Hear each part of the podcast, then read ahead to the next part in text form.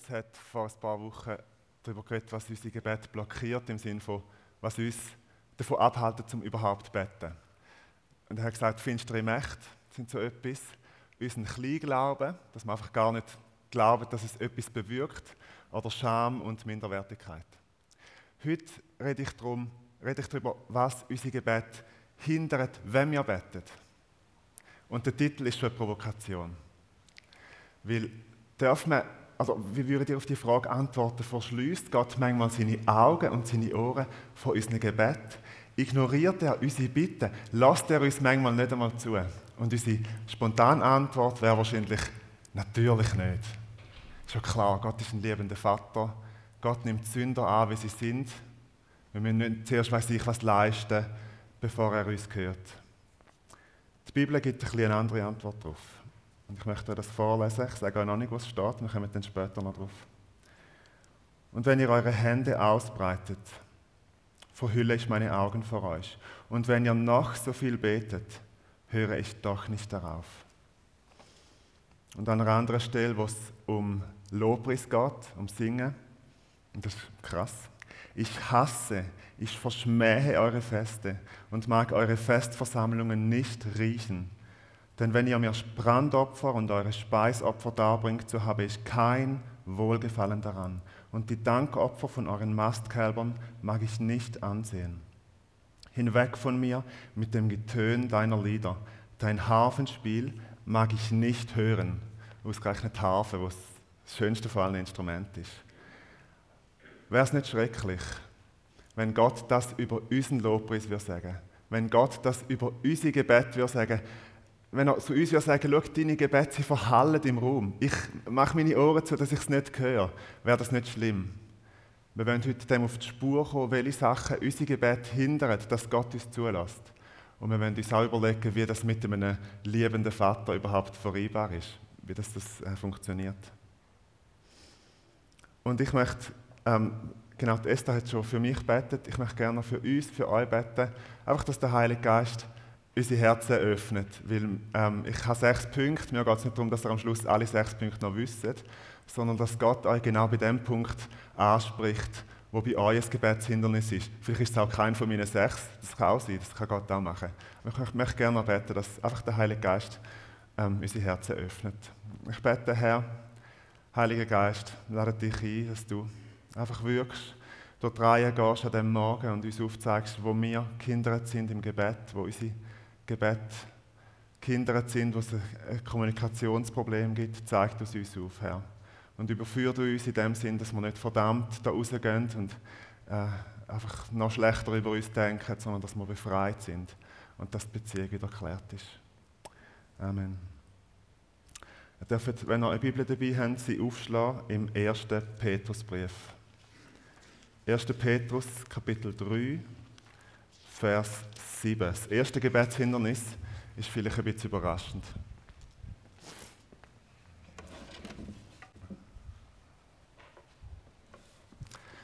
Respektlosigkeit gegenüber seiner Ehefrau. Es heißt im 1. Petrus 3, Vers 7, ebenso ihr Männer, lebt in vernünftiger Weise mit euren Frauen zusammen als mit dem schwächeren Gefäß und erweist ihnen Ehre, indem ihr in ihnen auch Miterben der Gnadengabe des Lebens seht. Sonst würden eure Gebete gehindert werden.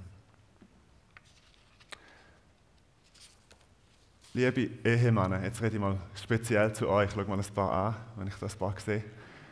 Wenn ihr respektlos mit euren Frauen umgeht, wenn ihr sie auf irgendeine verbale oder körperliche Art und Weise fertig macht, wenn ihr euch geistlich so wahnsinnig über sie erhebt, wenn ihr sie nicht ehrt, wenn ihr respektlos mit ihnen seid, dann könnt ihr noch so lang und noch so fromm beten. Euer Gebet werdet kindert. Und ich glaube, es ist nicht ein guter Moment, um sich darüber lustig zu machen, dass die Frauen in diesem Vers als die schwächeren Gefäße bezeichnet werden glaube, es ist nicht eine, Wertung, die der Petrus hier vornimmt, sondern es ist einfach ein Ausdruck von, Gott hat Mann und Frau verschieden geschaffen und es geht nicht um Schwäche, sondern es geht um Ehrerbietung. Wo der Petrusbrief geschrieben worden ist, haben die Frauen überhaupt gar keinen gesellschaftlichen Wert gehabt. Null. Und darum ist es so radikal, was er da schreibt. Heute haben Frauen eine andere Position in unserer Gesellschaft und das ist auch gut so.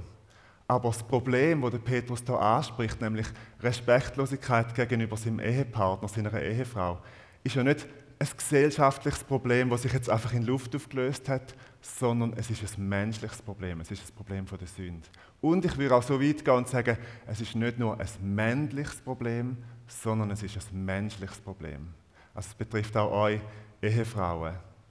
Auch wenn der Vers jetzt an die Männer gerichtet ist. Aber wenn du als Ehefrau respektlos mit dem Mann umgehst, dich vielleicht auch geistlich über ihn erhebst, weil du einfach so viel mehr weißt und so viel mehr bettest und ihn abdruckst und als Kleiner anschaust, dann kannst du noch so lange und so fromm beten.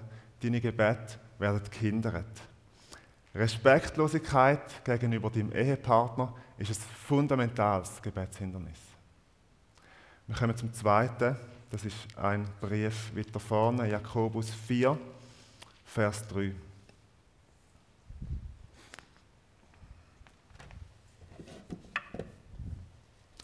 Egoistische Motiv.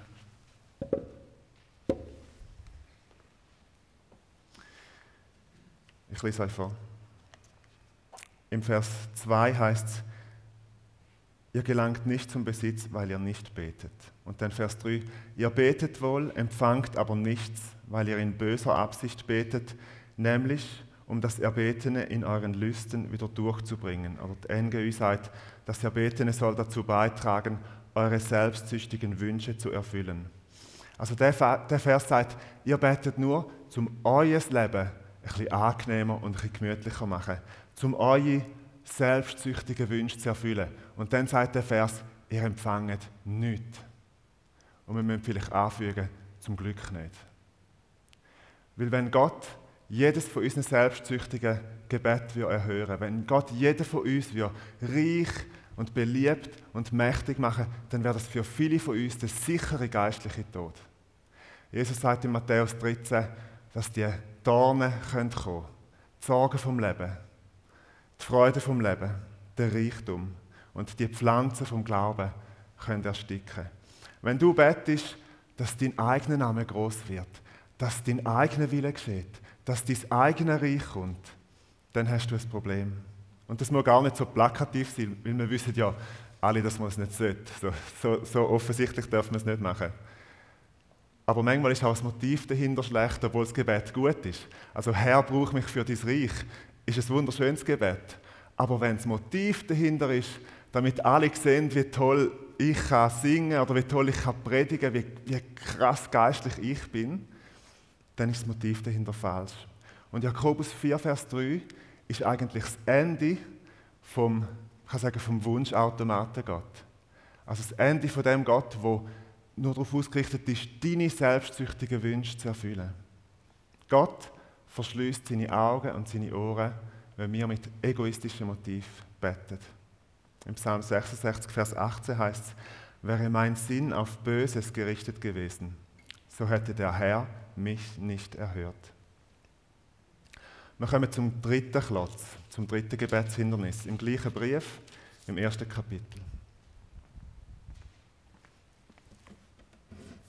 Vielleicht sind wir bis jetzt ganz ruhig ja, im Sessel gesessen. Jetzt kommt etwas, was uns wahrscheinlich alle betrifft. Zweifel und Unglauben.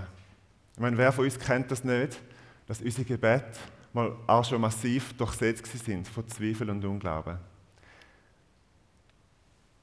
ich habe gemerkt, das fällt mir am schwersten, um über das negativ zu reden. Weil ich bin in einer Generation aufgewachsen, wo der Zweifel mehr oder weniger heilig gesprochen hat. Denkt die Welt neu, das ist so das Motto von, unserer Generation. Drei jeden Stein um, hinterfrage jede Wort, zweifle einfach mal alles an und dann baut die Welt wieder neu auf. Bezweifle alles, was für so allgemein wahr gehalten worden ist. Und das ist ja nicht nur schlecht. Also gewisse Sachen sollte man auch hier und da mal hinterfragen. Und so das Militärmotto ist so, weil ist so und bleibt so, weil war so, äh, das ist kein gutes Motto, um zum, durchs Leben zu kommen. Also dürfen wir zum Beispiel die Art und Weise hinterfragen, wie, wie wir unser Christsein leben. Dürfen wir die Art und Weise hinterfragen, wie wir Gemeinde bauen, wie wir Gottesdienst feiern. Unbedingt und am liebsten gerade regelmäßig, wäre gut. Dürfen wir sozusagen am Sonntagmorgen im Gottesdienst sitzen mit eingeschaltetem Hirn und überlegen, was stimmt und was stimmt nicht von dem, was der Prediger sagt. Bitte macht das, unbedingt. Ich glaube, das Problem entsteht dort, wo wir den Zweifel in unseren Gemeinden heilig sprechen. Dort, wo er sich in die Beziehung zu Gott hineinfrisst.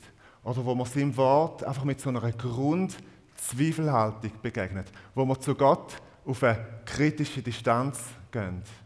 Dort wird das Vertrauen zerfressen. Und ich glaube, von dem Zweifel redet Jakobus da. Zweifel am anderen kann eine Beziehung von ihnen zerfressen. Das wissen alle, die irgendwo in Beziehung stehen, in einer Ehe oder in Freundschaften. Wenn dauernd Zweifel da ist, ob, ob, der andere für mich ist, ob er es gut meint mit mir, dann ähm, kann das sehr eine Beziehung zerfressen. Also es geht nicht darum, wie mutig dein Gebet tönt. Das ist da nicht die Frage. Sondern es geht darum, ob deine Beziehung zu Gott von Zweifel und Unglauben geprägt ist. Und der Jakobus sagt, so ein Mann, ein Mann mit zwei Seelen, unbeständig auf allen seinen Wegen. Also ein Mann mit zwei Seelen oder eine Frau mit zwei Seelen. Immer der Plan B schon sozusagen in der Hintertasche. Und wir probieren es mal mit Gott, aber im Notfall schaffen wir es auch allein. Zweifel und Unglauben können deine Gebete hindern. Über den vierten Klotz habe ich schon vor ein paar Wochen geredet, den mache ich kurz, in der Hoffnung, dass ihr das alles schon mega gut anwendet. Beten zum Menschen gefallen. Das lesen wir in Matthäus 6, Vers 5. Das ist die Einführung vom Vater Unser. Und Jesus sagt dort, wenn ihr betet, sollt ihr es nicht wie die Heuchler machen denn sie stellen sich gern in den Synagogen und an den Straßenecken auf und beten dort, um den Leuten in die Augen zu fallen. Ich sage euch, sie haben ihren Lohn dahin. Ich töne das ein bisschen zynisch jetzt, wenn ich jetzt gerade sage, aber wenn du bettest, damit, du, damit andere Menschen dich hören und sehen, wie fromm du bist, dann darf ich dir an dieser Stelle ganz herzlich gratulieren, weil deine Gebete werden garantiert erhört. Nur nicht von Gott sondern von den anderen Menschen, wo deine großartige Spiritualität sehen und du reicherst sozusagen deine Aura an und dein Mythos wird größer und du bist frömmer und frömmer. Aber das Gebet hat mit Gott nichts zu tun, auch wenn vielleicht Gott im Gebet vorkommt. Sonst ist es Gebet, wo die falsche Richtung hat. Du betest zum anderen gefallen und du betest nicht zum Vater im Himmel. Der fünfte Klotz, den finden wir gerade ein paar Vers weiter unten. Wir haben heute schon so unser Vater zusammen gebetet und in unser Vater hat es eine Bedingung drin, dass Gott unser spezifisches Gebet um Vergebung erhört, müssen wir anderen vergeben.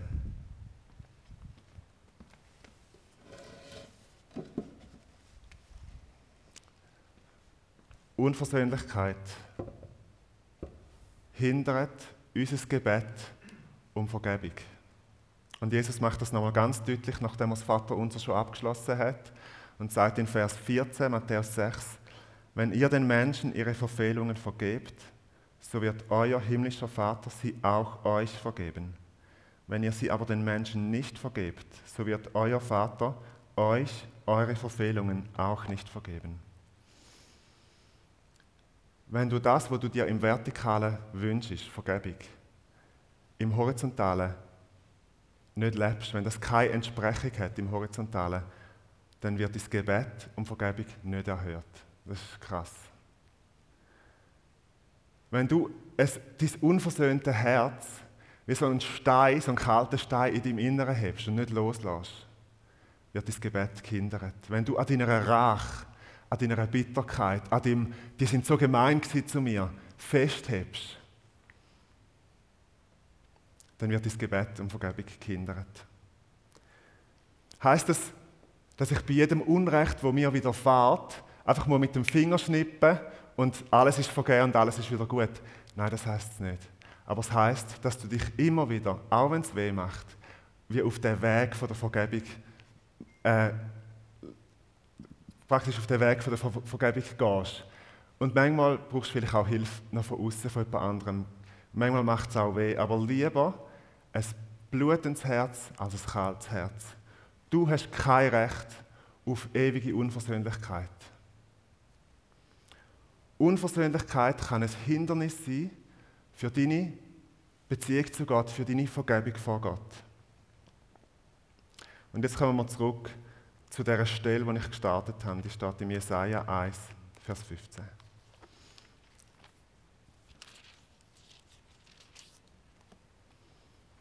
Und wenn ihr eure Hände ausbreitet, verhülle ich meine Augen vor euch. Auch wenn ihr noch so viel betet, höre ich doch nicht darauf.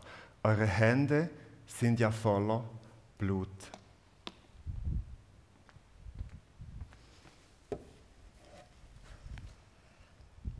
Dürft mal eure Hände anschauen.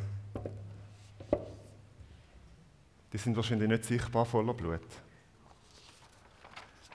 Aber frag mal Gott, gerade in dem Moment, wo sind sie doch voller Blut? Wo habe ich mit meinen Händen andere Menschen fertig gemacht? Vielleicht geschlagen? Vielleicht irgendeinen schlimmen Finger gezeigt? Wo habe ich vielleicht mit meinem Maul andere fertig gemacht? Andere geflucht? Andere gemobbt? Wo habe ich andere mit meinen Worten vernichtet? Wo sind meine Hände voll Blut? Und dann faltest du deine Hände und meinst, dass Gott dich hört. Und Gott sagt, es ist genau das Gegenteil der Fall. Ich verschließe meine Ohren vor euch. Gott wendet sich ab. Das sind alle sechs Steine. Und da steht sie jetzt, die Hindernismauer. Hinter dieser Mauer, und wahrscheinlich sind es noch mehr Steine, aber die sechs habe ich heute dabei, da prallen deine Gebete ab. Wegen dieser Mauer werden deine Gebete erhört. Mit zwei Einschränkungen. Erstens, nicht jedes Gebet, das nicht erhört wird, prallt an dieser Mauer ab. Manchmal sind es noch ganz andere Faktoren, warum Gott das Gebet nicht erhört oder noch nicht erhört. Und die andere Einschränkung ist, manchmal erhört Gott das Gebet, sogar wenn du hinter einer riesen Mauer stehst. Einfach weil er gnädig ist. Und trotzdem ist die Mauer real. Für mich werden zwei Sachen klar, wenn ich so hinter so einer Mauer stehe. Erstens, wir haben ein Problem. Weil wahrscheinlich betrifft irgendein von diesen Steinen jeden von uns. Und das Zweite, was auffällt, ist, kein von diesen Steinen hat mit formellen Sachen zu tun. Also Gott sagt nie, ich hasse eure Lieder, weil sie englisch sind oder weil sie zu alt sind. Gott sagt nie, eure Gebete gefallen mir nicht, weil sie abgelesen sind oder weil sie zu wenig salbungsvoll sind oder zu frei oder zu, zu unfrei oder so. Das ist nie ein Problem. Es ist immer eine Sache der Beziehung. Entweder eine Sache von der Beziehung zu Gott oder zu, von der Beziehung zu den Mitmenschen. Also ich, ich zeige es euch. Egoistische Motiv. Das heißt, es geht mir um mich und es geht mir nicht um Gott. Respektlosigkeit gegenüber meiner Ehefrau ist eine vertikale Sache. Beten zum den Menschen gefallen ist ein Problem von der Richtung. Ich bete zu anderen Menschen, aber eigentlich sollte es mir um Gott gehen. Zweifel und Unglauben hat mit Gott zu tun. Blutschuld ist eine Sache zwischen mir und den Menschen. Unversöhnlichkeit ist ein Beziehungsproblem zwischen mir und den Menschen. Und jetzt wird hoffentlich auch deutlich, was das mit dem liebenden Vater zu tun hat. Der liebende Vater lässt deine Gebete manchmal nicht zu sich, weil die Beziehung nicht bereinigt ist wenn in der Beziehung zwischen zwei guten Freunden oder auch in der Beziehung zwischen Ehepartnern so ein Klotz steht, dann nützt es nichts, um über alles andere zu reden. Über das Wetter, über die, äh, die Ferienplanung, über die Familienplanung, über die Finanzen. Dann musst du über den Klotz reden und über nichts anderes. Man muss das ansprechen, was zwischen uns ist. Meine Frau Telin und ich, wenn wir unsicher sind, dann fragen wir einander, ist etwas zwischen uns. Und vielleicht ist es nicht. Und vielleicht hat der andere dann die Möglichkeit, zum es ansprechen und zum es wieder bereinigen. Und der Versuch, zum in der Beziehung zu Gott so zu tun, als wäre nichts zwischen uns und einfach über, einfach über die anderen Themen zu reden, das ist eigentlich Heuchelei. Und Gott hasst Heuchelei. Im Jesaja 29, Vers 13, und Jesus nimmt das Zitat an mehrerer Stelle auf, heißt es, dieses Volk ehrt mich mit seinen Lippen, aber sein Herz ist fern von mir. Gott geht es nicht um deine Lippen, sondern Gott geht es um dein Herz. Gott geht es um die Beziehung.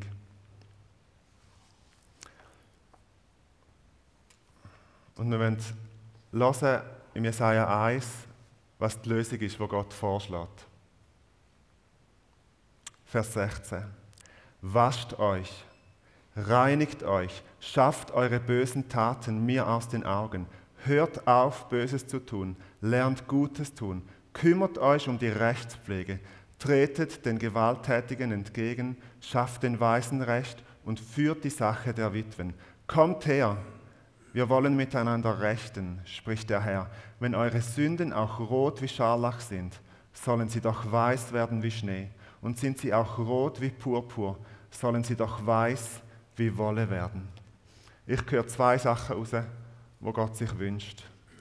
Sein erster Wunsch, wäschet euch, reinigt euch, wenn eure Schuld rot ist wie Purpur, rot wie Scharlach, dann soll sie weiß werden wie Schnee. Wir wissen im Moment alle, wie weiß Schnee ist und wie hell blendend Schnee auch kann sein. Also er sagt, kommt zu mir, sprichwörtlich, kommt zu mir und ich wasche euch wieder weiß wie Schnee. Und das ist das große Paradox, wo man vielleicht fast nicht verstehen können, ist, dass im gleichen Vers Gott sagt, schafft mir die Sünde aus den Augen und kommt zu mir. Also wir schaffen unsere Gebetsklötze, unsere Hindernisklötze ihm aus den Augen, indem wir sie ihm bringen. Und sozusagen die Lösung dafür, dass unsere Gebete nicht mehr gehindert werden, ist Gebet. Der Unterschied ist, dass man nicht um den heißen Brei herumredet und vor allem über alles irgendwie redet, außer über das, was zwischen uns ist, nicht, sondern dass wir genau das ansprechen und dass wir uns von ihm reinigen lassen. Wenn wir unsere Sünden bekennen und manchmal auch einander bekennen, ist er treu und gerecht, dass er uns unsere Schuld vergibt und uns reinigt von aller Ungerechtigkeit. Und mir ist klar, dass ich zu Leuten rede, wo die meisten von euch schon seit Jahrzehnten im Glauben sind. Aber das gilt auch für uns und auch für uns heute Morgen. Das ist das Erste, was ich rausgehöre. Und das Zweite ist, hört auf, Böses zu tun. Lernet, gut zu tun. Kümmert euch um die Rechtspflege. Tretet den Gewalttätigen entgegen und so weiter. Also ich wische meine Blutschuld, meine Unvergebenheit, meine Unversöhnlichkeit, meine Respektlosigkeit jetzt nicht einfach unter irgendeinen Teppich. Den Teppich gibt es nicht. Ich bringe sie im Gebet vor ihn, ich bekenne es ihm und ich lerne an dem Ort, Gutes zu tun. Ich finde es so schön, lernen Gutes zu tun. Weil es ist wirklich ein Lernort vor dem Kreuz oder in der Gegenwart Gottes, wo wir die Sachen lernen und einüben Und wo wir vielleicht, wenn wir wieder von da weggehen in den Alltag, in unsere Beziehungen, noch nicht das alles so wunderbar gut können. Aber es ist eine Frage von der bereinigten Beziehung.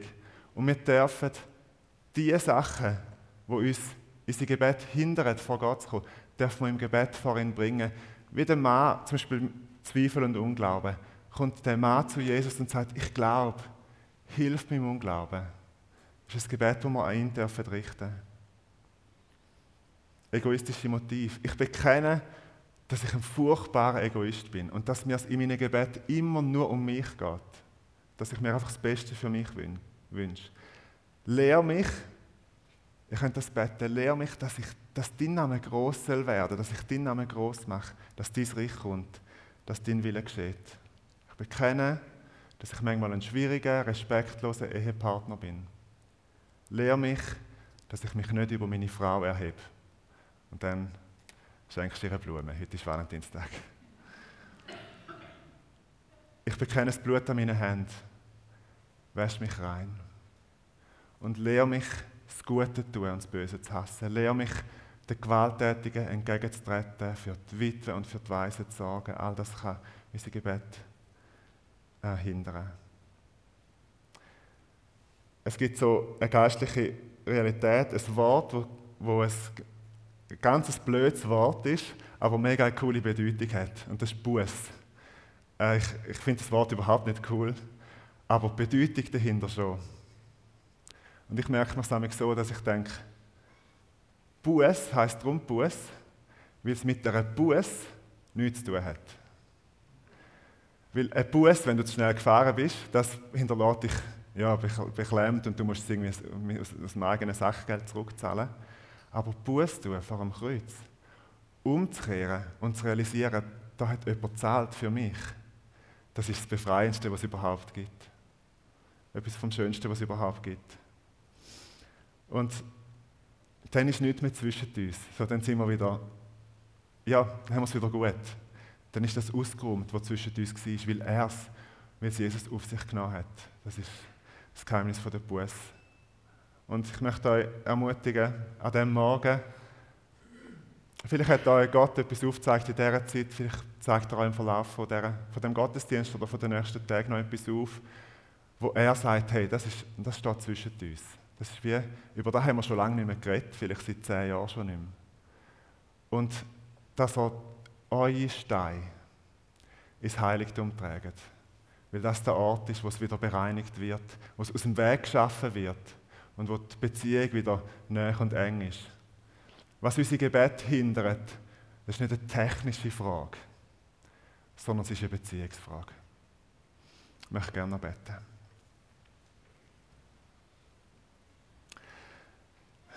Herr, ich danke dir, dass du uns so liebst, dass du Beziehung willst leben mit uns.